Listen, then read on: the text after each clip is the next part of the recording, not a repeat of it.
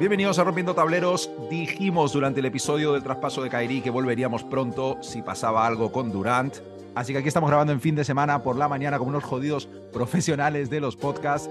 Y antes de comentar todos los traspasos y poner notas, tengo algo que te tengo que preguntar, Richie, tío. Primero fue Shaq, luego fue Dwight. Ahora tenemos a un tercer gran pivot, siguiendo con la tradición de ir de los Magic a los Lakers.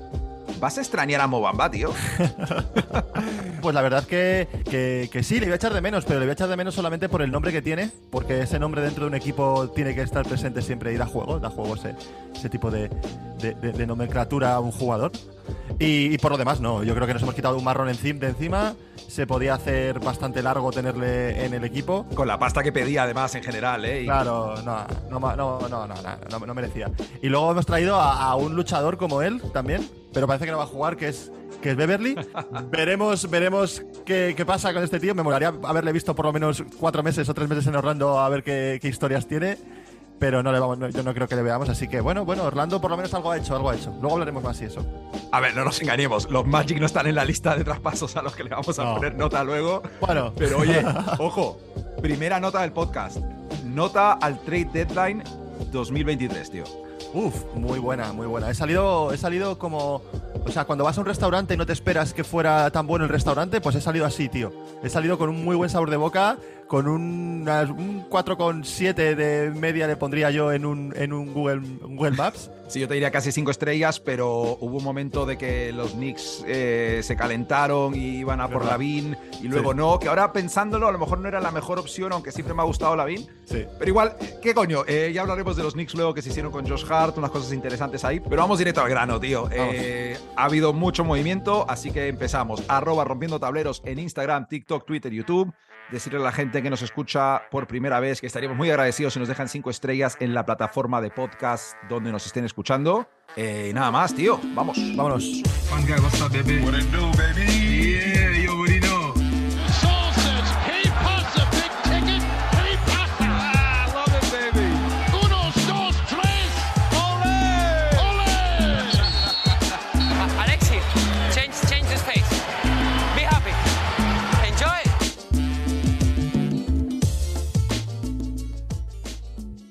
En lo que ha sido uno de los traspasos más importantes de todos los tiempos, los Suns han recibido al señor Kevin Durant y a TJ Warren por cuatro primeras rondas de draft, un pick swap, Mikael Bridges y Cam Johnson. Ricardo, entre otros jugadores, también se han hecho con Darius Basley de los Oklahoma City Thunder. Y tío, eh, antes de empezar a poner nota, antes de comentarlo más en detalle, eh, los Suns favoritos para ganar el oeste después de este traspaso? Eh, sí, obviamente es un sí rotundo. estamos hablando de un equipo que hace mm, a lo mejor 10 meses era candidato a la NBA sin Kevin Durant y ahora mismo eh, con, el mismo, con los mismos tres jugadores que eran candidatos han sumado a Kevin Durant. O sea, rotundamente sí, son candidatos a, la NBA. Y además yo esto lo digo porque, a ver, es que tienen ahora mismo tres jugadores consagrados, por así decirlo, dentro de, los playoffs de la NBA. O sea, Chris Paul, Devin Booker y, Kevin Durant. O sea, se les ha visto momentos épicos dentro de los playoffs. Así es. Y eso es un plus siempre en los,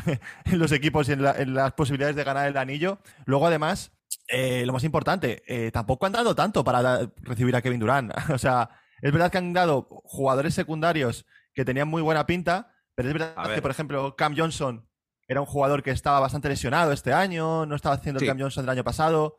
El que duele es Mikel Bridges, claro, pero. Claro, eso es. El pero algo hay que dar, coño, ¿sabes? Es que. Obviamente, obviamente hay que, hay que dar algo para poder afrontar ese traspaso de, Durán a, un equipo y sin soltar a tus mayores estrellas, ¿sabes? Yo le veo dos vertientes a este, a, este, a este fichaje. Una es el presente y otra es el futuro. En el presente tienen básicamente dos años, son candidatos ahora mismo y el año que viene también. A partir de eso, el futuro es un poco más complicado. ¿Por qué? Porque Chris Paul se puede retirar, Durant ya es una, iba a decir un señor, es, es un tío que es que ya es un poco más, es más mayor, muchos años jugando en la liga, bueno, por diferentes cosas. Y, luego también las rondas de draft las tienen bastante comprometidas, porque en, muchos, en, en, el traspaso también entraron bastantes rondas de draft y creo que les puede afectar. Vamos a ver cómo manejan esas prisas, vamos a ver cómo manejan también ese, ese modo de, ganar ya, de a lo mejor te pilla una primera ronda o una primera ronda que pasa segunda ronda bien y finales se te puede cruzar un Dallas o te, te puede cruzar otro equipo potente o un Denver que te pueda ganar, a ver cómo el proyecto se mantiene Pero vamos, a día de hoy es, a mí me parece un pelotazo. Nadie se lo esperaba. Yo no me esperaba que Durant se fuera a ir así ahora de repente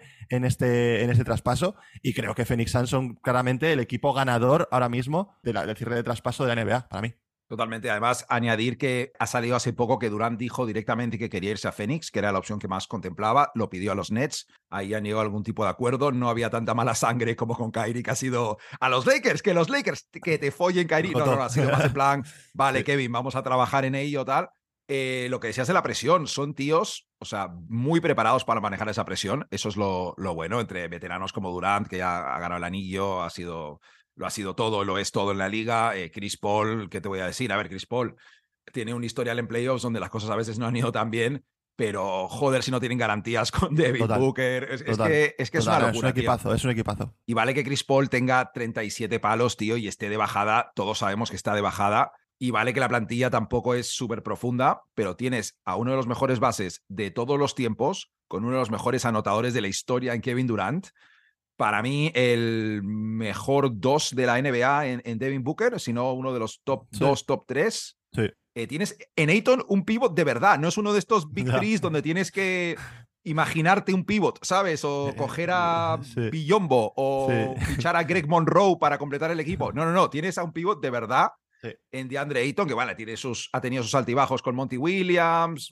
eh, tal, pero joder, es que el equipo está hecho, tío, es muy difícil no ponerles como como favoritos en el oeste y también visto que en el oeste nadie está destacando así por encima. Sí. Y luego van a llegar jugadores en el mercado buyout seguro. O sea, va a ser el destino de la gente que persiga el anillo. Eh, ya se está hablando de Reggie Jackson, es el nombre que más suena, tío. Interesante. Eh, mencionar que los Suns, tío, con Chris Paul, son uno de los equipos que más tira de pick and roll y Durant es el tío con más puntos por posesión en el pick and roll de toda la NBA. O sea, la cantidad de opciones con Ayton o Durant poniendo bloqueos mm. o con Durant con el balón en las manos es, tío, es que no hay otra forma de decirlo, es escandaloso. Y luego sabemos que también está la versión de Durant que juega sin balón, que vimos en los Warriors. Eh, es que. promete, promete, promete, la cosa promete. mira, otra cosa que me entusiasma sobre estos Suns, tío, es que se han juntado Paul, Booker y Durant que son tres del top cinco de anotadores de media distancia de la NBA, tío. O sea, igual que los Warriors tienen el rollo de, tirar de tres puntos o lo, trajeron, entre comillas, a la NBA, tenemos ahora un renacimiento del tirito de media distancia en los Suns. Ojo, ojo, que podría ser una cosa súper retro de la que se van a escribir artículos y tweets por todas partes, te lo digo ya, tío. Sí, sí, total. No sé si quieres entrar un poco a, nivel del oeste, a quién tienes por, por ahí arriba, pero solo mencionar que hay un grupo para mí bastante marcado con los Suns en cabeza, que incluye a los Suns, a los Nuggets, a los Grizzlies y a los Warriors. Mm, serían más o menos un poco mi top 4 a día de hoy.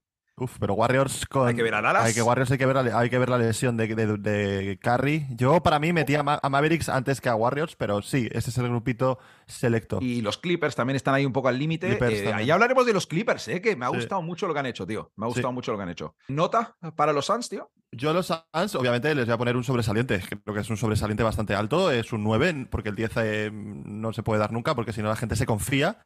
Así que un 9. Yo tiro por ahí 9, eh, incluso 9,5 porque Kevin Durant, tío. O sea, nadie. Si cuentas cuántas veces han traspasado jugadores del calibre de top 15 históricos de la NBA, son muy pocas, tío. Y los Suns, oye, eh, lo han conseguido y lo han juntado con, con tíos de un nivel altísimo. 9,5 no el 10 porque Chris Paul tiene 37 palos, porque Durant tiene 34 y está lesionado. Pero joder, es, o sea, casi insuperable, tío. Totalmente. ¿Y sabes lo que me ha hecho más gracia del traspaso de los Suns, tío? Que el día siguiente salió Brian Windhorst de la ESPN en la tele diciendo lo siguiente, tío. Esto no termina aquí. Kyrie tenía muchas ganas de ir a Phoenix, así que empezad a pensar en eso de cara a la temporada que viene. Lo dejo ahí. Tampoco vale, ah, vale que lo, estemos debatiendo. Ah, no, pero jodas, no puede ser. No puede ser ya que estén sacando ese, tipo de rumores, de verdad. Es que no nos dejan vivir, ¿eh? No nos dejan vivir tranquilos ni a, los equipos en los que está Kyrie, ni a los equipos en los que está Durant. Es, un sin vivir esto, de verdad. Nada, no comments. Es en plan, déjanos hacer un podcast normal, tío, e, evaluando a los equipos que se acaban de montar y está, tío, me cago en la puta, pero bueno. Ya que estamos con las notas, Ricardo, te va a pedir nota para los Brooklyn Nets en este cierre de mercado. Los Nets, bueno, como ya sabe todo el mundo, dieron salida al señor Kevin Durant, a Kyrie Irving, que acababa contrato, a Markif Morris y a TJ Warren de relleno y han recibido, ojo a todo lo que han recibido, tío. Cinco primeras rondas sin protección, dos segundas rondas, un pick swap a Mikel Bridges, que para mí es un jugador que pinta extraordinariamente bien eh, en ataque y en defensa. Posiblemente un futuro All-Star en, en mi cabeza al menos. Luego a Cam Johnson, a Dorian Finney-Smith, a Spencer Dinwiddie y a Jay Crowder, que ya ha acabado en Milwaukee, hablaremos de él más tarde. Y bueno, tío. La verdad que yo primero voy a empezar hablando un poco de, creo que han pasado cosas raras en este, en este equipo, creo, y sobre todo hablando un poco del, del a, nivel de, de, traspaso y el por qué traspasan a, a Kevin Durant ahora. Cosas raras han pasado mazo. La cosa es que, ¿cuáles cosas raras, tío? Porque, joder. es que el traspaso de Durant, o sea, ¿por qué ahora y no en verano? Lo primero es que no entiendo muy bien por qué no se hizo, porque se sabe que en verano estaba claramente que, se querían ir, se quería ir Kevin Durant y no lo hicieron y no, y no lo, y dijeron que no, ¿vale? Y luego también ha habido como una especie, ha habido como en los Suns un cambio de dueño esta semana pasada.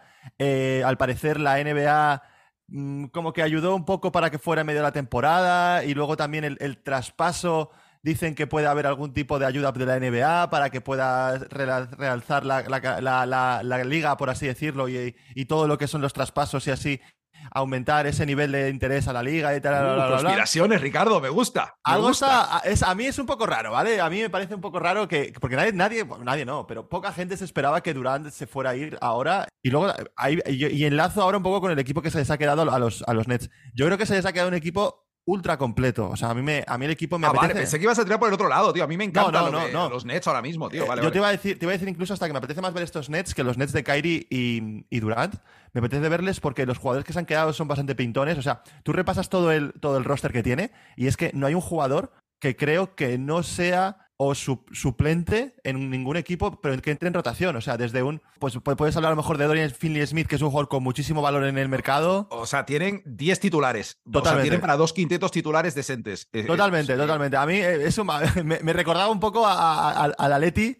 Me recuerda un poco a un equipo rollo Aleti entrenado por, por Simeone, un equipo con, con todos los jugadores que son soldados y todos los jugadores pueden, pueden jugar, pueden hacerlo bien. Y encima el nivel defensivo que han conseguido es un nivel defensivo eh, alto o bastante alto. Veremos siempre lo de Simmons, si vamos a recuperar a Simmons. dijeron que eh, ahora mismo no tenía ni valor en el mercado, ni una segunda ronda le daban por él. Un poco penoso todo eso.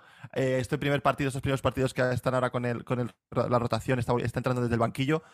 Eh, pero aún así, creo que es un equipo que se va a meter en playoff porque tiene una tendencia muy buena. Eh, Hombre, están en los puestos, ¿no? O sea que. están en los puestos. Y no tienen por qué mm, hacerlo fatal por no tener una estrella, joder. Y, y además, eh, creo que hay que, hay que recordar también que este equipo va a competir. ¿Por qué? Porque no tienen, no tienen prácticamente picks. O sea, todos los esos picks se fueron a Houston, entonces el tanking no les interesa, entonces tienen que competir para poder conseguir hacer un equipo competitivo para ser eh, que para poder conseguir gente que vaya a ese equipo y hacerle pues atractivo para, para conseguir jugadores, es decir, eh, no van a hacer tanking, entonces van a competir y ojo a cualquiera que le cojan por delante este equipo, que un equipo es un equipo puede ser un equipo enrachado con mucha defensa Obviamente no va a ser un, equipo campeón ni, va a ser un equipo que vaya a llegar a finales de conferencia, pero es un equipo muy apañado y un equipo que, como he dicho antes, me gusta mucho y creo que, que mola, que mola, que mola, que, que ahí está funcionando bien la cosa y saben lo que están haciendo.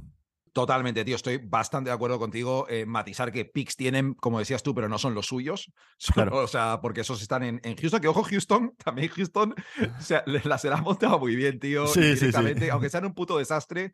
y yo les veo a veces por tema fantasy, tío. Ojo con todo lo que tiene Houston. Y mola, tío. Hay algo eso de, de no tener una estrella y, buscar a ver esa química que hay sin ningún tipo de presión, que a mí me entusiasma, tío. Y me mola. Em, o sea, me imagino la idea de ser el general manager ahora mismo de Brooklyn y parece divertido, tío. Te quitas de encima a estos tíos que eran un coñazo, o sea, buenísimos, pero a nivel de institución, las exigencias, eh, las personalidades, y te quedas con un equipo donde estás en una situación de ver qué funciona, decidir qué te quieres quedar de cara al futuro, decidir quién puede ser importante, quién pueda salir al mercado. Rechazaron, según tengo entendido, cuatro picks de primera ronda por Michael Bridges, que llegó a ofrecer un equipo. Muchas, muchas picks, muchos picks, sí, sí, sí. Eh, Miguel Bridges, te lo juro, tío, es un tío que, que, lo vale por su versatilidad y por su progresión. Es un tío que ya está empezando a crear también su propio tiro, o sea que, que mucho ojo con ese tío. A ver, a ver, qué tal en Brooklyn, tengo ganas de ver si le dan un papel más protagonista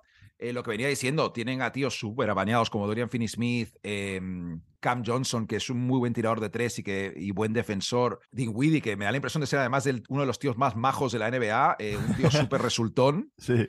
Y a ver si, si Cam Johnson, eh, a la que le dé las riendas del ataque, que puede salir de ahí. Pero mola que estén en una posición de solo ver qué pasa.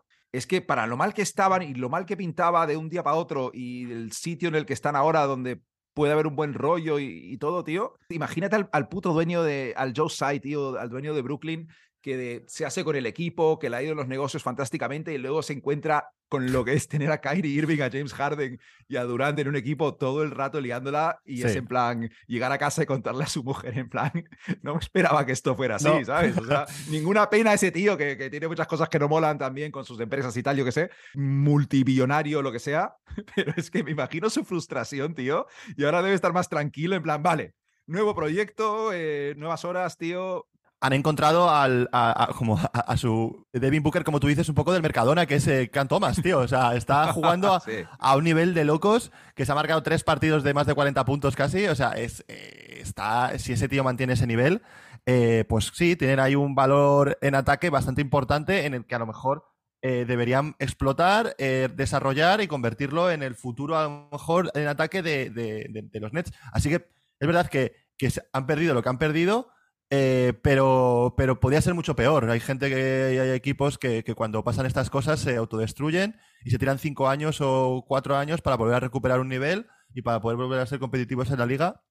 Y este equipo yo creo que lo es ahora mismo, que es lo más importante. Así que para mí ha sido una pérdida de grandes jugadores, pero con un daño bastante pequeño. Bueno, bastante pequeño en cuanto a, reconstrucción del equipo. Em, las aspiraciones que tenían hace una semana se han ido a la mierda, que eran prácticamente ganar en la NBA, que, es verdad que estaban ahí, pero... en ese sentido, pues, si, el objetivo es ganar, pues, tío... Si lo vemos desde ese punto de vista, pues sí, la verdad es que han suspendido, pero yo lo veo desde un punto de vista más a futuro y, bueno, lo, hablamos también en Phoenix, que podía haber sacado a lo mejor algo más o no, porque si querían deshacerse de, Durant ya, eh, pues qué mejor sitio y qué mejor forma de conseguir jugadores que, que futuro que jugadores de los mejores jugadores de, futuro de la, de la, liga. Así que, bien, bien, la verdad es que bien. Es porque es Cam Thomas y es un poco desconocido en el mainstream y, bueno, es joven, no se sabe cómo va a ser, pero pones ese equipo a ser liderado por un, llámalo Donovan Mitchell, llámalo Zach Lavin e incluso un, yo qué sé, tío, un Brandon Ingram como primera opción de ese equipo y el equipo es súper pintón, tío. Es un equipo de media tabla de playoffs potente. No homo, ¿eh? No homo, cuidado que me multan. Nos multan, ¿eh? No homo. El tío ya, además, eh, deja, ya apunta maneras, ¿eh? tanto, tanto dentro como fuera de la pista. Pueden estar tranquilos o no. No sabemos muy bien Cam, Thomas si va a ser un poco el nuevo eh, Kyrie Irving de, fuera o, nos va a dar el mismo contenido, pero empieza, empieza fuerte el chaval, empieza fuerte, mola. Exactamente, exactamente. Nos encantan estos Brooklyn Nets, pero sin mariconadas, como diría Cam Thomas, tío. Tal cual. vale, estamos con las notas, pero por si vamos a decir una cosa. A Cam Thomas le han caído 40.000 por ese comentario y Jokic dijo lo mismo y le cayeron 25.000 eh, hace unos años. A lo mejor es que, claro, el precio por decir cosas ha subido, Sí. Pero tampoco me parece bien porque a Anthony Edwards, que dijo una cosa mucho más fea, hizo una cosa mucho más fea, también le cayeron 40.000. No es importante, estuvo fatal lo que dijo Cam Thomas. No es el día para entrar en ello. Si fuera un podcast de una semana normal, a lo mejor le dedicamos 15 minutos, tío. Tal 15 minutos con, con las tesis de por qué es una multa por encima o por debajo de lo que debería. Pero ahora mismo está bien. El chaval hay que pararle los pies, que está muy arriba. Después de meter 40 puntos te crees aquí eh, Iron Man y no, no, eres un eres Cam Thomas, tío. Eh, antes de pasar a, los Lakers, tío, eh, rápidamente, vamos a ponerle nota a los Mavericks, que no lo hicimos la semana pasada. Vale. recordad a la gente, los Mavericks recibieron a Kyrie Irving y a Markif Morris a cambio de Dinwiddie, Finney Smith, una primera y una segunda ronda, tío. Nota de Mavericks, Ricardo. pues yo la verdad es que daría un 7. Tampoco me voy a ir muy arriba, por, sobre todo por el tema de la, del, futuro que pase con, con Kairi. Ahora mismo es un futuro en el que en verano se verá si sigue o no sigue, pero a día de hoy, eh, de hecho, incluso hasta podría bajar la nota porque antes de lo de Durant eran como candidatos bastante fiables a poder estar ahí arriba y ahora con lo de Durant y con lo que ha pasado en la conferencia oeste, ¿eh? un poco la mierda todo eso. Pero, pero siete por lo menos por haberse movido y haber dado a, a Doncic ese jugador que llevamos, llevamos años pidiéndole para que juegue al lado de él y explotar ese equipo que, que, pueda conseguir grandes cosas. Así que, que bien, bien, muy bien, un notable.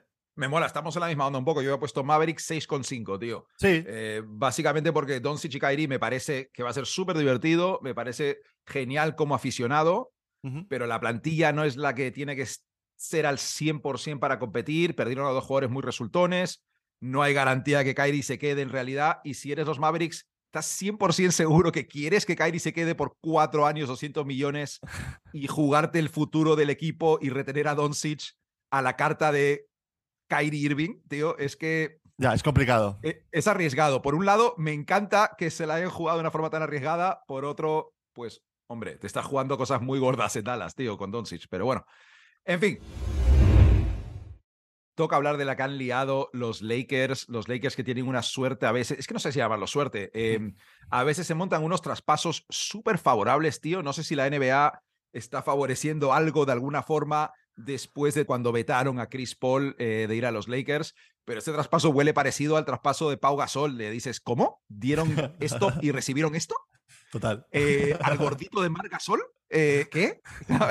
No, eh, vamos a dejarlo claro. Los Lakers han recibido en un traspaso a tres bandas con los Timberwolves y los Jazz, a Malik Beasley, a D'Angelo Russell, que Coming Home, D'Angelo Russell, no voy a cantar la canción porque ya creo que la gente ni se acuerda de eso, la gente joven de, lo que era un Coming Home con la canción, pero bueno, a Jared Vanderbilt, al mítico Mobamba, y esto a cambio de solo una de sus primeras rondas, que es lo sorprendente, eh, la, de la primera ronda de 2027, a un tal Russell Westbrook y su contrato que acaba a fin de temporada de 47 millones, a Pat Beverly, a Toscano Anderson, que no estaba contando demasiado, ni a, y a Damian Jones, que tampoco estaba ahí en el ajo. Y lo primero sobre el traspaso de los Lakers, tío, perdedor total de ese traspaso.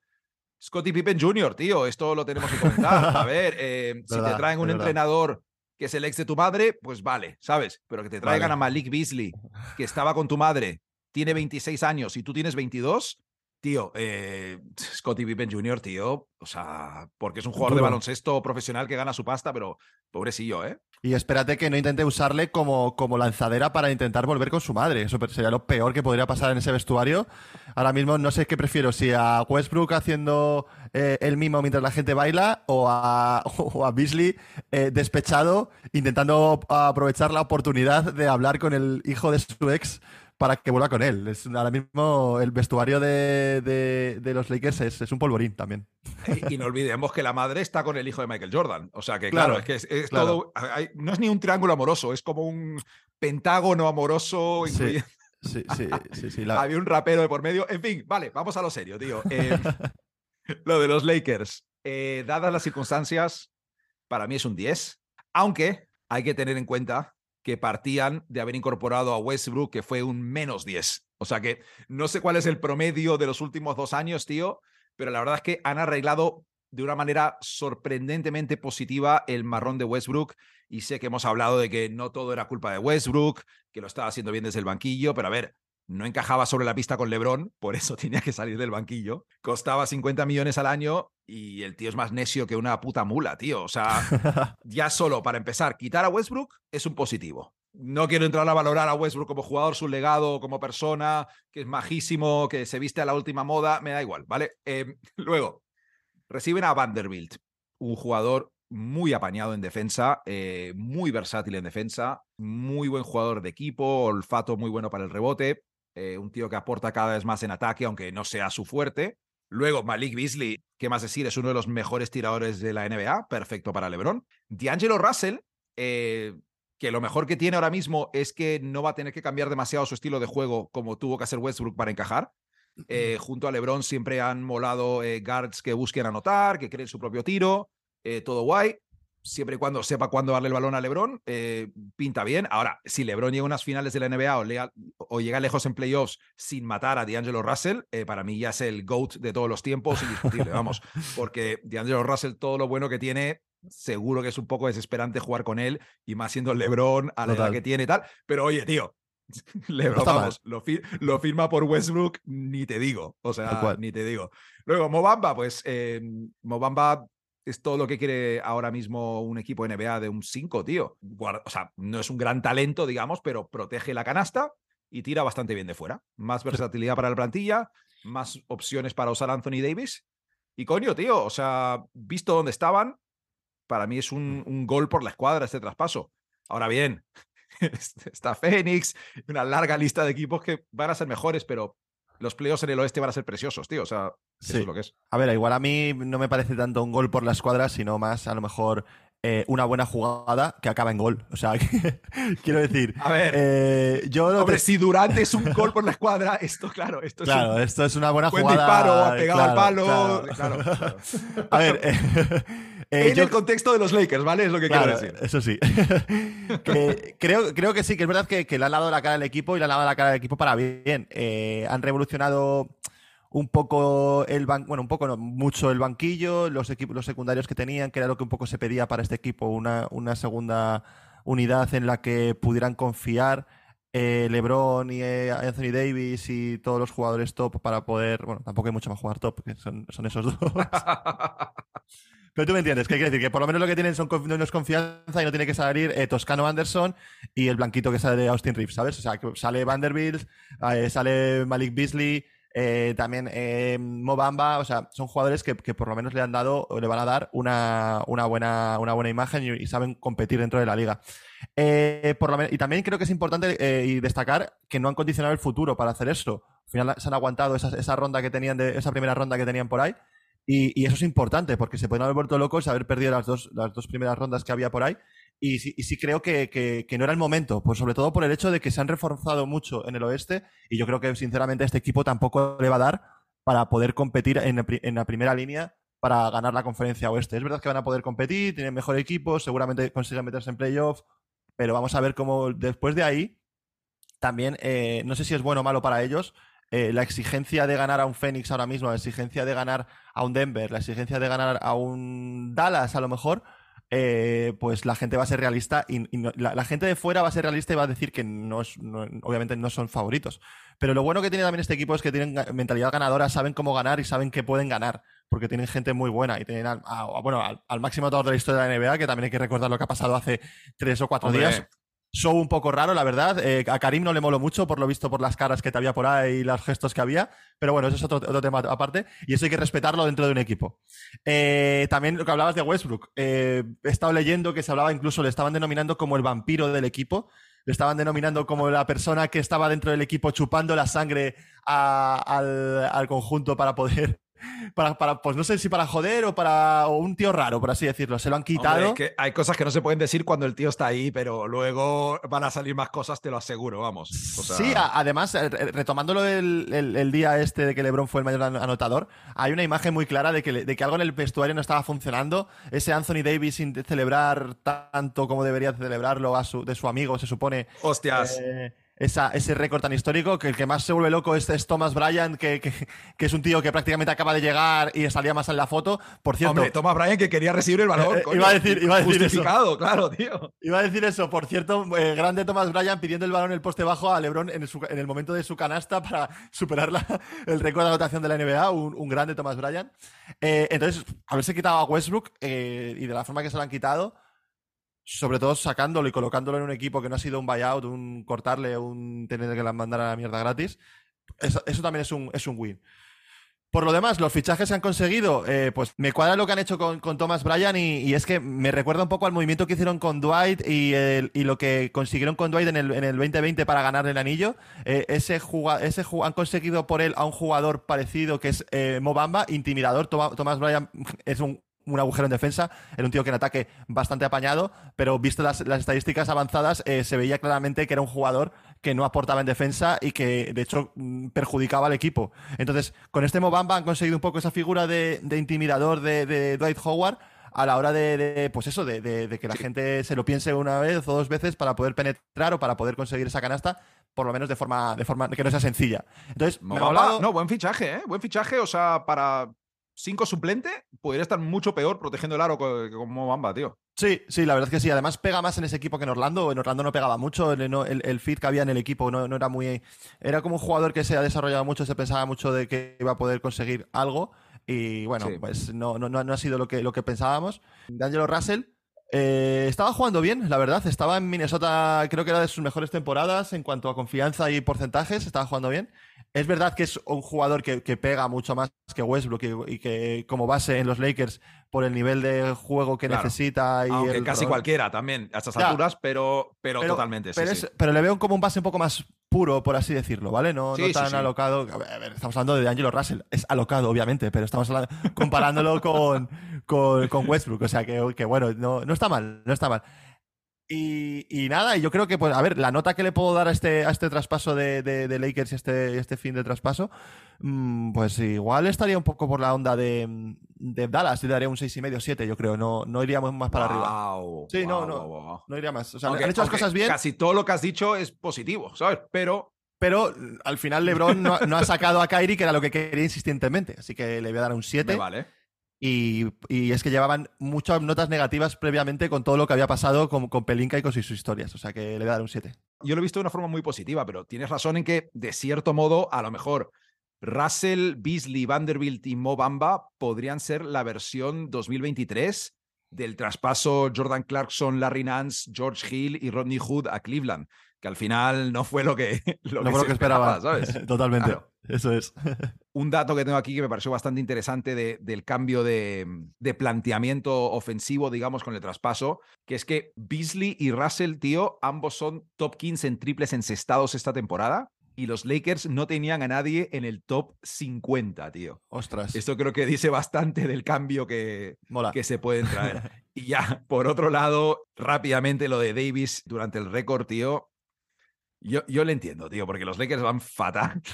Los Lakers van fatal y estaban perdiendo contra Oklahoma City. Y no sé tú, pero yo creo que los dos somos del equipo que nos hubiéramos picado un poquito siendo Davis, tío. No, no quiero poner palabras en tu boca, pero creo que los dos somos un poco de. Tío, es que vamos a ganar el partido, me cago en la puta, Lebron. Luego nos damos un abrazo y celebramos, tío. Es que lo, lo hacen como. Eh, luego Lebron como que se paró el partido, se puso a hablar, entró tal. Luego el partido perdieron. Al día siguiente, LeBron, creo que a los dos días LeBron tenía partido y no fue, obviamente, de la resaca que seguramente se pilló en esa discoteca. Es que es un poco. Sí, yo entiendo que como, como jugador de equipo tendrías que estar un poco enfadado porque. A ver, enfadado no. Pero tampoco te tendría que motivar tanto esa, esa, esa, lo que consiguió LeBron porque te estás jugando entrar en play-in y estás jugando la, la temporada en estos momentos de, del año. Entonces, pues bueno, pero a ver, yo creo que también tenía que haber sido un poco más efusivo. Obviamente no, no tirar fuegos artificiales, pero unas palmaditas no hubiera venido mal. No sentarse y en plan, en vez de ver a Lebron meter la canasta, celebrarlo, te giras y ves un culo. Entonces, eso sí que podría haberlo hecho de otra forma. Tienes razón, tío. Y ya lo último, último de Lakers, que ni siquiera está relacionado todo al traspaso, pero sé que el récord de Lebron es increíble LeBron, tío, es, eh, si no el mejor, el segundo mejor, el tercero mejor de todos los tiempos, pero de verdad que no hacía falta llevar dos cabras a la fiesta de después para mandar el mensaje de que es el GOAT, tío. O sea, pobres cabras ahí, tío, en la discoteca. ¿Qué coño, tío? O sea, de verdad, no sé. Ya, que les den. de verdad. Los Jazz han recibido a Russell Westbrook, a Damian Jones, a Juan Toscando Anderson, la ronda de 2027 protegida, ojo, eh, protegida top 4, que, que es incluso peor que solo una ronda.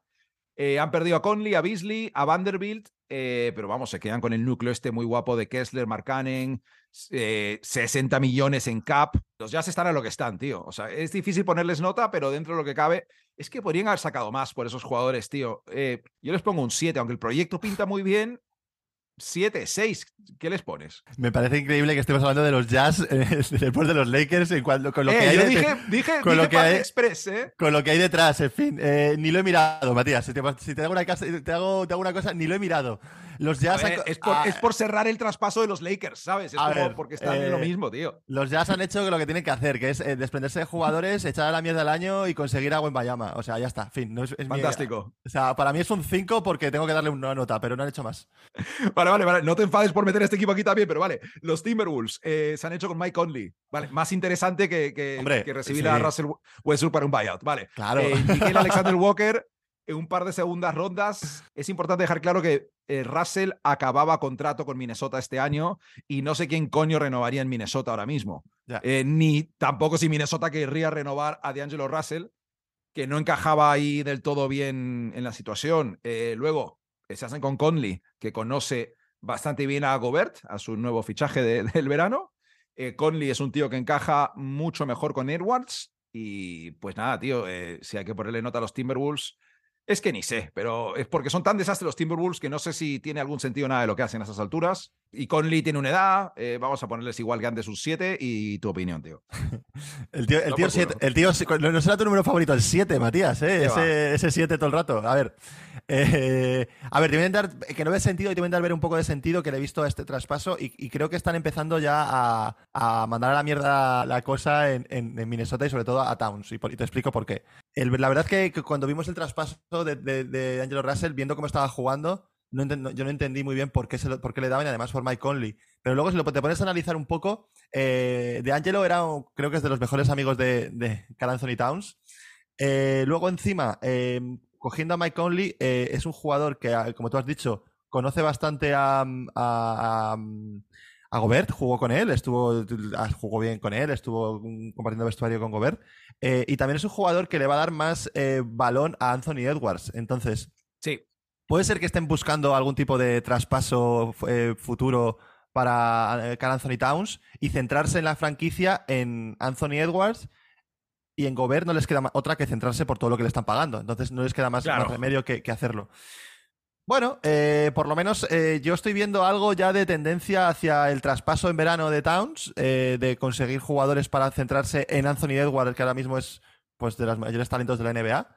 Es lo que tiene que hacer, tío. Claro, claro, claro, claro. Entonces, por lo menos, yo le voy a dar también un 6, un 6, 6, sí, un 6. Dale el 7. Es que un 7, tío, es un notable. Es, notable un bien, hay que, cambiar, hay que, hay que, hay que merecérselo. Es, eh, yo veo un 6, mm. un 6. Vale. Y, y, lo doy básicamente por eso, porque, porque están, creo que un poquito enderezando el camino. Una dirección de algún tipo, ¿no? Para conseguir ese traspaso de Carl Anthony Towns y que no sea tan eh, mortal para el equipo deshacerse de, ese jugador. Oye, que con el equipo correcto, en la situación correcta, por Towns pueden sacar cosas muy interesantes para juntar con Anthony Edwards, correcto. con Conley, Gobert, etcétera, etcétera. Así que bueno, venga, voy a bajar a seis y medio, venga, más convencido. Me mola.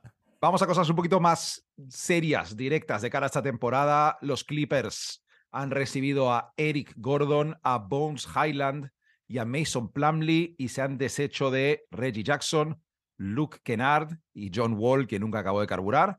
Y hay alguna segunda ronda de por medio.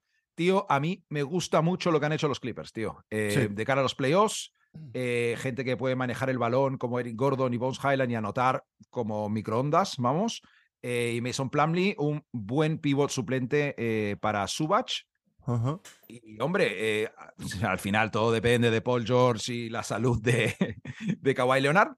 Pero vale, me vas a dejar eh, ponerles a estos tíos un 8 Sí ocho, y medio, ocho y medio, Ricardo, ocho y medio. Estoy, de buen humor porque es sábado por la mañana, tío. Ocho y medio, venga. Es verdad que, que, estos sí lo han hecho bien. Yo creo que lo han hecho bastante bien. Eh, están pirados. Para mí están pirados porque de repente se, se cargan a medio banquillo. Eh, Kenar, que hace unos años le renovaron por una pasta que era como el futuro tirador, el nuevo Tyler Hero de la costa oeste, se lo cargan y lo, mandan por ahí. Eh, em, Reggie Jackson con sus gafitas que parecía que él estaba jugando muy bien y que era el único sitio donde podía jugar, también se lo cargan. o sea, y, y han traído a jugadores muy interesantes como Eric Gordon, eh, liberar a Eric Gordon, por fin la ha liberado, acuérdate de ese llamamiento. Joder, chaval, pobrecillo, yo cuántos años iba en puto Houston, tío, la verdad, ¿eh? Ese hashtag que casi era mundial de poder liberar a ese jugador en ese, pozo que era Houston y han conseguido un jugador de banquillo que para mí es mucho más fiable que Reggie Jackson. Es un jugador que puede generar los tiros, que, puede coger las riendas del equipo en algún momento para poder eh, meter. Eh, o sea, me, parece un jugador muy interesante desde el banquillo. La verdad es que es un win para ellos. Highland creo que Denver ha dicho, es que no me, no me renta tener a este jugador aquí porque no os defiende y cuando y no las está metiendo encima este año, así que han preferido desprenderse de él y, conseguir cosas interesantes que no sé si luego repasaremos, pero, pero bueno, eh, yo creo que también está bien desde el banquillo. es un jugador de futuro, sobre todo también. Es un jugador que te puede explotar y es convertirse en un Jamal Crawford, me recuerda a un tipo de jugador de ese estilo. Sí. Que desde el banquillo te, revoluciona el partido y te mete a lo mejor 15 puntos en un cuarto y te gana el partido. es, ese tipo de jugador. Y, y luego Planley, sabéis que no es de mi devoción, para mí es de los peores jugadores de la NBA, pero es un tío apañado, es un tío alto, es un tío que, que defiende bien. Eh, y esto en la NBA se valora. Entonces, pues no tenía ningún tipo de, recambio para Zubac de, confianza. Y creo que es un tío que para poder sacar algo dentro de, ese banquillo, que yo creo que se ha quedado bastante profundo. Así que, que bien, la verdad que bien. La semana pasada tú estabas describiendo a Plumlee y, empecé a pensar que te estabas describiendo a ti mismo también como jugador. Tío, un tío bastante apañado, eh, alto, que, bueno, defiende eh, dentro del equipo. No anota, no tira mucho, pero bueno, un tío ahí que, le pasa bien el balón para ser un, un tío alto total lo podrías querer un poco más, ¿eh? lo podrías querer un poco más. Hay que ser, hay que ser realistas con tus limitaciones y ver, y ver que, ahora mismo un jugador como este, que esté ganando 15 millones de dólares al año, es un puto robo para la sociedad, así que hay que, hay que sacar las cosas claras. No, mira, a mí em, lo de Highland es un poco red flag total que Denver la haya soltado tan, por tan poco con lo que prometía y lo que promete como anotador. Así que ahí hay que tener un poco de ojo. Tenía, creo que Highland un poco más de afán de protagonismo el que podía tener en Denver y eso ha sentado mal en algún con gente en la organización, imagino. Sí. Es probable que Jokic haya dicho, quítame este chaval aquí que está tonto. Sí. Eh, a saber, eh, pero Gordon es verdad que es un, es un muy buen fichaje, tío. Si lo juntas, o sea, si tienes jugadores complementarios eh, junto a Kawhi y a Paul George como Norman Powell, Eric Gordon, Terrence Mann, Tío, eh, eso en playoffs son tíos que pueden generar sus propios tiros, pueden liderar el ataque en momentos eh, puntuales. Eh, muy bien traspaso para los Clippers, tío. Yo me, quedo con el ocho y medio y no me flipo más porque tú me has bajado un poco las puntuaciones. Pero, pero yo, Me voy a quedar, yo me voy a quedar con el siete y medio porque básicamente son los, son los Clippers y a mí estos equipos no me dan mucha confianza, como puede ser un Minnesota. Que puede ser, esto hubiera pasado en un Milwaukee o en un eh, Phoenix incluso o algún equipo así, pues dices, pues me, lo creo. Pero es que Clippers, tío, es una moneda al aire y bueno, vamos a ver. También es verdad. Vamos a ver. Seguimos con los Raptors, tío, que al final, en vez de vender, han comprado, tío. Eh, se han hecho con el nombre más divertido de intentar pronunciar, eh, Jacob Poetel. En inglés, es, que, es que en Estados Unidos le llaman Pardal, Pardal. Y, es como el Poetel este de toda la vida. Poetel. Eh, eh, han, se han hecho con, con, con Poetel y han, eh, bueno, han mandado a San Antonio a Ken Birch una primera ronda y dos segundas rondas, básicamente. Poetel por una primera. bueno, es, aspiren o no aspiren algo este año, es un buen movimiento de cara a futuro. Yo creo que después de un par de años se han cansado de esto de todo el mundo juega de todas las posiciones y han dicho, oye, podríamos tener un 5, podríamos tener un 5 al menos para estabilizarnos un poquito. Yo creo que, bueno, en ese sentido, a ver qué hacer en verano, porque no creo que sigan todos, pero Bastante buen fichaje, tío. Sí, además, eh, eh, Poetel eh, fue un jugador drafteado por ellos, desarrollado por ellos y vendido por ellos. Entonces, le conocen perfectamente. No sé si es el mejor sitio para él. Me, extrañó que lo fichara a Toronto. Se hablaba de jugadores de, equipos contenders en el que pudiera estar. Eso, y al final no se fue a ninguno de ellos. Y, es verdad que, es un pivot a, la vieja usanza. que te da mucha intimidación, consistencia en defensa y que es importante para equipos contenders. Y bueno, yo creo que al final eh, el quinteto de Poetel, eh, Anunobi, Barnes, Van Vliet, eh, Siakam. creo que es un ¿eh? Que es un quinteto que, como se pongan a estirar los brazos todos juntos a la vez, dan la vuelta al estadio. Es decir, es un quinteto muy largo, es un quinteto bastante intimidador y, bueno, me, recuerda un poco a, a equipos como a lo mejor con un salto por encima de los Nets. Un equipo que si te encuentras delante te va a dar guerra.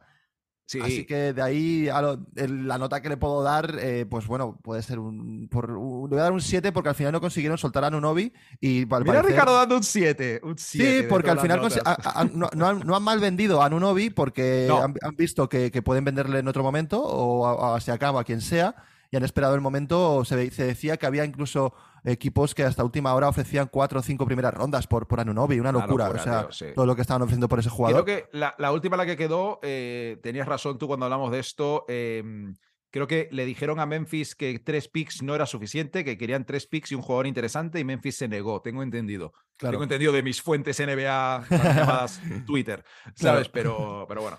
Bueno, pues eso, que por lo menos han conseguido que, pues, este año no lo tiren a la basura y hayan mal, vendido a un jugador y se traen a un jugador que, coño, que se ha apañado y que incluso para un futuro en verano sabe que hay valor de mercado y lo puede colocar en un traspaso. Así que bueno. Eh, eh, Toronto no ha mejorado, pero, pero bueno, ahí va, ahí va.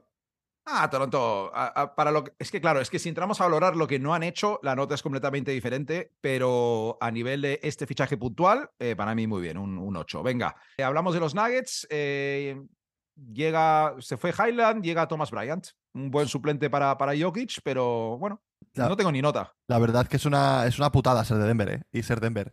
Vas con el equipo enfilado, todo perfecto, primeros del oeste, este año sí, vamos a ganar el anillo, nadie nos puede superar, y de repente eh, el oeste se peta de jugadores, hay super equipos, llega Durán, llega Kyrie Irving, eh, todo empieza a cambiar y es como, joder, ¿en serio, tío? ¿Se ha pasado otra vez esto?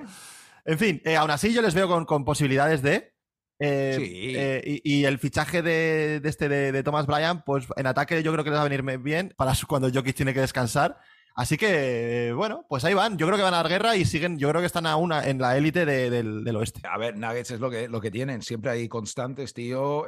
juegan bien al baloncesto. también es verdad que pueden ahora mismo acabar primeros del oeste o segundos o algo así, cruzarse en primera ronda con los Warriors saliendo de, de abajo, con LeBron James y todos sus amigos eh, saliendo de abajo, con cualquier combinación de equipos que es una auténtica putada, pero oye, que es la NBA, tío. Eso es, eh, eso es. es lo que hay. Ricardo los Knicks, tío.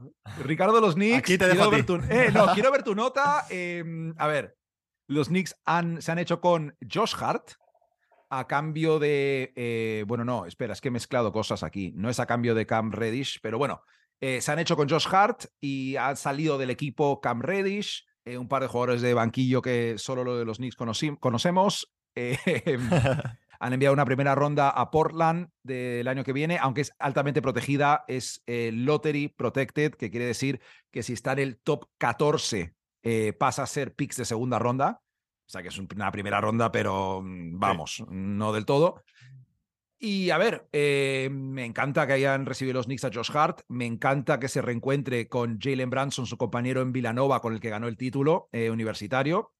Me encanta que se hayan juntado en Nueva York con Mikel Bridges, también de ese equipo, y estén quedando en Twitter para ir a cenar. No sé si lo has visto por ahí. Sí, sí, lo he visto. Ese tipo de cosas me molan. Me moló la reacción de Jalen Branson cuando se entera que se lo muestran en el móvil y se pone Loco. eufórico sabiendo que viene su amigo.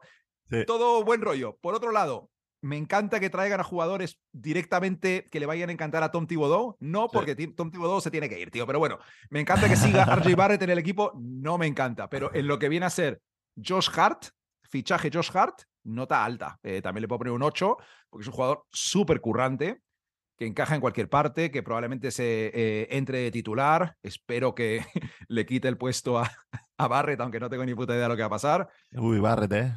Ser de los Knicks es una, es una aventura. Eh, nunca, nunca acabas ah. de estar contento con lo que pasa. Eh, Barrett. traspasado por Lavín, me hubiera hecho ilusión de que hubieran hecho algo, pero a la vez lo hubiera pensado, joder, ah. Este es un movimiento lateral, ¿no? Un poco, o sea, tampoco es para subir. Menos mal. te, lo dejo a ti. Venga, cuéntame tú. Eh, Barrett, siempre está en, los fans de los Knicks a, dos canastas o tres partidos de ser el mejor jugador y el, el book insignia.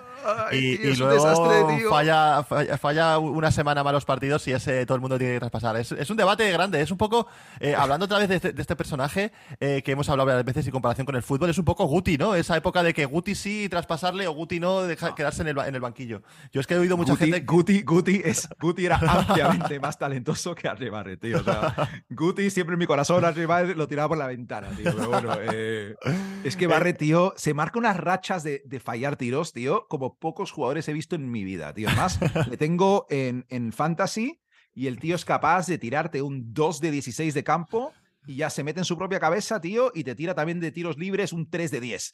te quedas como, tío, ¿qué haces, tío? ¿Qué haces? Es que no le puedes tener en el fantasy estos jugadores. Sabes que al final te lo vas a odiar en tu equipo, tío. Esos jugadores o sea, Imagínate la rabia que me da que ya hasta valoro a, a Julius Randle, que a veces hace unas cosas muy raras, tío, pero ya es como Hombre, un ídolo comparado con Barrett, tío. Está muy bien, está muy bien. Un tío que está sacando el equipo para adelante. A ver, a ver es verdad que, que Barrett es más desesperante, pero Randle está siendo más regular. Y, yendo al fichaje de Hart, eh, a mí este tipo de jugadores siempre es un buen fichaje para mí, en, mi, opinión. Creo que es un jugador que, que, pega muy bien en, en los Knicks creo que incluso hasta puede ser una, una petición de, de tipo 2 en cuanto a esa, esa clave defensiva que pueden necesitar. O sea, 100%, pero no, no me creo que Thibodeau a estas alturas, cuando está como al límite de que si la gente le quiere que se vaya o no, pueda tener el poder de fichar a, ¿sabes? Es que me, pero bueno, igualmente es un buen fichaje. sí, a mí me parece, me parece, un buen fichaje y además estaba jugando yo creo que bastante bien en, en, Portland. Eh, de hecho, también hablando de clips que se vieron por ahí, se vio el clip de, de la cara de, de Damon de, de Lillard al enterarse del fichaje y de que se iba y como agarrando, mirándole con cara de extrañado a Hart porque creo que estaban conectando bastante bien, estaban haciendo un buen dúo y, para mí los Knicks han movido bien y sin locuras, o sea que yo le voy a dar un 7 también. Perfecto. Eh, voy a borrar directamente aquí que tengo los Celtics que han recibido a Mike Muscala por Justin Jackson y dos segundas rondas. sí. Eh, un poquito de versatilidad y tal, eh, y bueno, porque los pivots se lesionan a veces, bueno, más que a veces en los Celtics. Y, nada, bueno, ahí, queda. Eh, ah. Bucks, Jay Crowder, lo voy a borrar también. Eh, ¿qué, coño vamos a opinar de Jay Crowder a los Bucks? Pues encaja, encaja, pero ya sabíamos que encajaba, ya sabíamos que se iba a hacer. Sí. A todo por culo. Eh, Portland. Eh, Portland, bueno, aquí sí se puede hablar un poquito. Portland se ha hecho con Matisse Taibul y Cam Reddish, tío. Cam Reddish, icónico jugador de banquillo de los Knicks de esta temporada. Cam Reddish, tío. Eh, oye, eh, Cam Reddish, la verdad es que cuando está enchufado y, tiene un sitio en la rotación y se le ayuda a, salir adelante, es un muy buen anotador y aporta también en defensa. Em, ya también te digo, Tybull, pues, hombre, este rollo de Lillard y Simons no son muy defensivos, pero anotan un montón. Vamos a compensarlo con un tío que no anota nada y defiende súper bien. No sé si es la construcción de plantilla que quieres. Prefieres algo más equilibrado, creo, pero bueno, oye. Ah, me da pereza. Portland, da pereza, sinceramente. Es un equipo que, que no sabe muy bien lo que, a, qué rumbo lleva, a dónde va. Eh, jugadores que están funcionando los traspasan, fichan a jugadores una moneda al aire, porque Cam Reddish ahora mismo es una moneda de aire. Eh, de hecho, está cayendo Cruz ya, pero bueno, lo siguen intentando en la liga con este jugador. Eh, y Lilar, no sé qué hace ahí, debería pedir el traspaso ya para poder irse de allí e irse a algún lado. Y sí, a los Knicks, se podría ir a los Knicks, claro. Obviamente se podría ir a los Knicks, pero, pero es que, es que no, no, veo mucho sentido ahora mismo ese equipo. Yo lo voy a decir aquí y lo voy a soltar al mundo como energía positiva. Este verano, Lillard a los Knicks por cuatro picks, Barrett, Topping, eh, el contrato de Fournier, si se puede, y Mitchell Robinson. O sea, ¿no puede, ¿puede rechazar eso Portland? No. No creo. No, además en un reveal ahora mismo no puedes decir. Coño, está hecho. Me gusta. Ya está. lo digo y eh, de aquí a, que lo escuche Dios o que lo escuche. Quiero tener que escuchar. el GM de Portland o el de los Knicks, tío, ya está dicho. Sí. Lo último que tengo por aquí es un traspaso que es difícil de, comentar porque puede que se vaya completamente a la mierda. el traspaso fue a cuatro bandas y acababa con Gary Payton Jr. a los Warriors. ¿Es Junior o segundo? Da igual. Gary Payton a los Warriors. lo mismo. Sadik Bay, Sadik la polla triste Bay a los Hawks. Wiseman a los Pistons y Kevin Knox eh, acababa en Portland eh, junto a algunos picks de segunda ronda. Y lo que ha pasado es que básicamente Gary Payton no ha pasado la prueba, el reconocimiento médico, la prueba física. Parece que en Portland le estaban infiltrando para jugar por una lesión de cadera. Me suena, no lo he mirado demasiado a fondo, pero es lo que creo recordar. Abdomen, me parece. Ah, puede ser. vale, por una lesión. Eh, dicen que tiene para tres meses de recuperación y depende de si, y el traspaso que está pendiente de si Golden State quiere aceptar esta situación. Y si Golden State dice pasamos, todo se va a la mierda, tío. Eh, Sadik Bay vuelve a los Pistons, Wiseman vuelve a los Warriors con la cola ahí entre las piernas, de plan, hola, eh, no confiabais en mí, me habéis mandado a la mierda, pues he vuelto, ¿qué tal? Eh, Gary Payton se queda en Portland y pues Kevin Knox, no tengo ni puta de dónde estaba, tío, o sea, tengo la verdad. Yo este fichaje a tres bandas creo que el único que puede sacar algo es, es Detroit. Al final Wiseman es ese talento que mm, es verdad que va, va, como con una pata en el culo de Golden State Warriors que no lo han conseguido desarrollar y no confían en él y le han, llegado ahí. Pero Detroit no tiene nada que perder. Va a conseguir a un jugador que ha sido un eh, número uno del draft o número dos, de, no, número dos del draft fue. Dos, sí. Número dos del draft, perdona. Eh, y, y, joder, eh, un tío con unos fundamentos y con un físico que creo que puede, que puede llegar a, destacar. El problema es que quiere hacerlo y que, que tenga esa calidad que todo el mundo creía que tenía cuando entró al draft. Así que yo creo que Detroit ahora mismo no tiene mal, mala pinta eh, ese, traspaso, porque es verdad que Bay era un jugador que no les interesaba. Ahora mismo no estaba en el, en el modo de juego de, de Detroit y, y, y sacar a Wiseman por ese jugador creo que es un. Es un no, es una, no, estoy diciendo que vayan a ser mejores, pero estoy diciendo que, están apostando por un jugador que puede explotar. De hecho, creo que le van a poner incluso hasta de titular cuando empiece, que, que juegue, que se pegue con la gente y que dejen. A ver qué hay, ¿sabes? Me da pena por Jalen Duren, que lo está haciendo bien el tío, pero bueno. Pero que se eh, dejen de, historias y de movidas con, con, con D-Leagues y con ligas de desarrollo y con entrenamientos personales y con nociones de baloncesto y que se ponga a jugar al básquet, es como se aprende. Así que bueno, Detroit por lo menos ah, eso, eso se lo lleva. No, me mola que Detroit diga, vamos a probar, estamos, eh, somos colistas, estamos para el draft, eh, vamos a probar si Wiseman espabila, sería la hostia, si no, no perdemos nada, a ver, yo Eso sé. Me gusta, a, ver si se da, pero me gusta Sadik Bay para los Hawks. Eh, puede jugar de 3-4 ahí tirando mm. desde la esquina, es muy fiable. Interesante. Y bueno, Gary Payton Jr., ya sabemos que en playoffs, si está sano, puede ayudar a los Warriors eh, defensivamente bastante. Lo hizo la temporada pasada, que lideró al equipo en varias estadísticas un poco random, pero era como saliendo desde el banquillo el segundo tío que más robaba balones, el segundo tío que más metía tal. lo hacía bien, lo hacía bien. Pero bueno, eh, hay que del tema. Lo último, Ricardo, ¿algo que opinar sobre el fantasy? Ah, eh, vamos a hablar del de siempre, de Sengot, que, que, ha hecho un atraco a mano armada a, otro jugador del Fantasy que, que, bueno, él verá, no le va a dar para poder meterse en playoff, pero, pero bueno, ahí ha entrado. a ver, este es un tema que tenemos que ver. Eh, yo en verdad me olvidé de poner el trade deadline un poco antes eh, y debería estar capado esto desde hace un par de semanas porque los traspasos entre, entre equipos con opciones y equipos que están completamente fuera por llamarlos de alguna forma, son ligeramente sospechosos. Sí, no, gustan, no gustan. No, pero bueno, hombre, eh, solo hay que seguir ganando, Ricardo. Y ya está. Eh, eso, es, estamos... ¿Tú sigues ahí fuerte? Eh, a ver, esta semana. Sí, voy, ganando, voy ganando, voy ganando a, a Moneybag, que Moneybag es un tío fuerte. Y, bueno, bueno, vamos a ver, vamos a ver, a ver qué pasa. que, nadie, que nadie se encuentre conmigo en playoff, que voy muy cabreado.